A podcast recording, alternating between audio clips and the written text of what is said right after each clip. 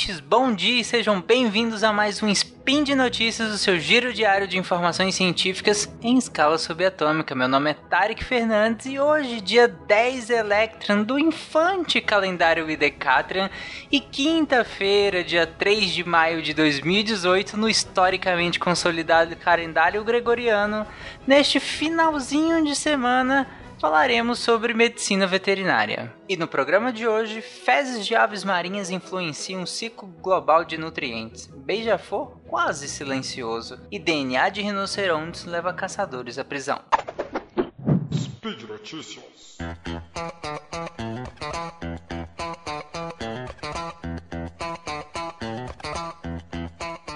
Nessa primeira notícia, um grupo internacional de pesquisadores, junto com um pesquisador brasileiro da Escola de Agricultura da USP, analisou o impacto do guano no ciclo mundial de nutrientes. Esse guano analisado são as fezes das aves marinhas que, que depositam toneladas de nitrogênio e fósforo nas colônias onde elas vivem anualmente.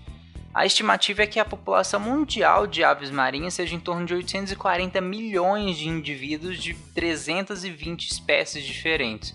Ou seja, colocando tudo isso num modelo bioenergético que considera o tamanho do animal, o tipo de alimentação desse animal, a eficiência energética e o tempo de permanência dele nessas colônias, eles conseguiram chegar a alguns números impressionantes. Por exemplo, o resultado é que eles acreditam que essas aves lançam por ano 591 mil toneladas de nitrogênio e 99 mil toneladas de fósforo no ambiente, principalmente nas colônias do Oceano Ártico e Austral, que eh, onde as, vivem né, as maiores aves, como o pinguim de testa amarela. Essa quantidade de nitrogênio e fósforo é equivalente ao aportado por todos os rios do mundo para o oceano, vocês terem dimensão da quantidade. Então, as aves marinhas têm um papel fundamental na transferência de nutrientes do oceano para o continente.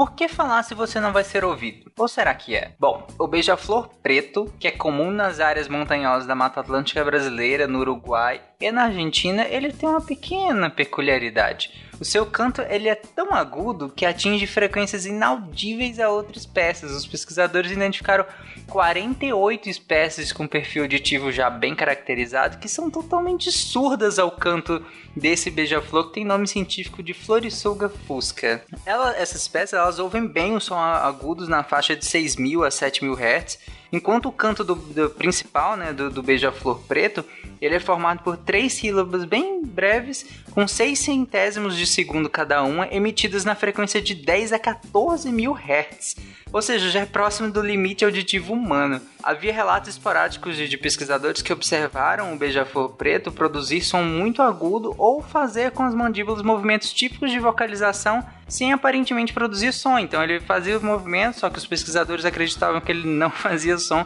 justamente porque já estava fora do, do, do limite do audível. Segundo os pesquisadores, a frequência dessas vocalizações é superior à faixa auditiva já registrada para qualquer espécie de ave, inclusive as com boa audição, tipo as corujas, né?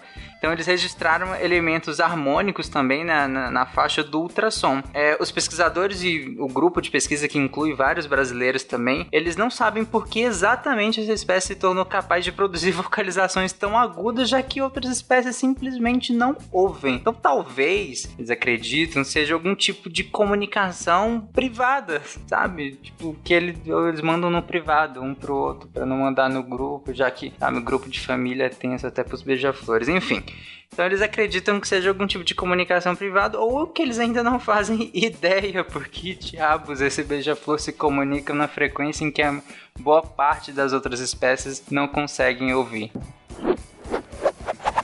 Para encerrar o spin de hoje, eu quero retomar o tema do spin anterior, que é rinocerontes. No spin anterior, eu comentei sobre o que acontece, a caça legal de rinocerontes e tal como ela é danosa. E no spin de hoje eu quero falar sobre um mecanismo que tem sido usado para justamente prender esses caçadores, que é usar o DNA desses rinocerontes. Eles obtêm o DNA do chifre de, desses rinocerontes ou do pó do chifre desse animal e comparam com manchas de sangue encontradas em roupas e utensílios desses caçadores, geralmente quando eles são presos ou algo parecido é, para aumentar a pena desses caçadores, né? Se antes eles foram presos por algum evento circunstancial ou algo parecido, eles comparam essas manchas de DNA e podem incriminar aquela pessoa por, por a caça daquele animal, né? Nos países em que a caça foi proibida, né? Para extração de chifre, já que o chifre é vendido basicamente a, pe a peso de ouro no mercado internacional, né? E é preciso matar um animal daquele tamanho para tirar o chifre dele. A comparação do, do, perfil genético do material que é confiscado com as informações disponíveis na base de dados do que eles chamam de RODS, né, que é Rhinoceros DNA Index System, que já permitiu identificar vários caçadores e, e, aliás, desculpa, já permitiu identificar vários animais, né? Vários animais diferentes e assim incriminar vários caçadores, né? Ela foi desenvolvida pela, pela e coordenada pela veterinária Cindy Harper da Universidade de Pretória na África do Sul.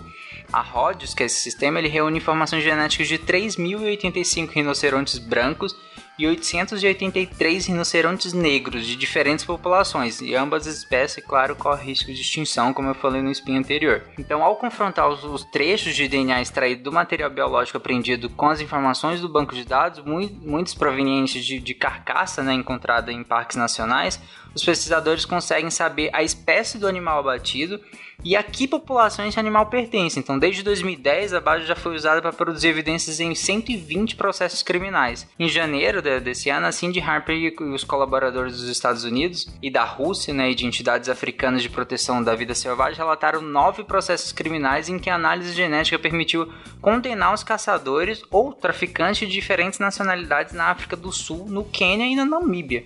Então estima-se que na última década 7 mil desses animais tenham sido mortos na África para retiradas de chifres que são formados, pasmem, queratina, gente, que é a proteína que você tem na unha. Só que eles são comercializados. Eh, sério, eu não vou falar o preço porque ah, é muito absurdo. Enfim, ele é comercializado por, por fins medicinais, como eu comentei no, no meu último spin é de um absurdo tão grande que realmente ainda bem que a gente está usando ciência básica, porque sequenciamento genético é, é até meio básico para prender esse tipo de gente, porque é, é um absurdo. É o ser humano fazendo ser humanice, né? É tenso. E por hoje é só, eu lembro que todos os links comentados estão no post. A, todas as notícias que eu retirei aqui, inclusive, foi da revista Pesquisa FAPESP. Então vou deixar o link da, da revista no post também. E deixe lá o seu comentário, elogio, crítica, xingamento, seja lá o que você quiser comentar. Lembra ainda que esse podcast só é possível acontecer por conta do seu apoio no patronato do SciCast, tanto no Patreon quanto no Padrim. Um grande abraço, lembre-se sempre de usar fio dental, comer beterrabas e amar os animais acima de tudo. Até amanhã, ou não.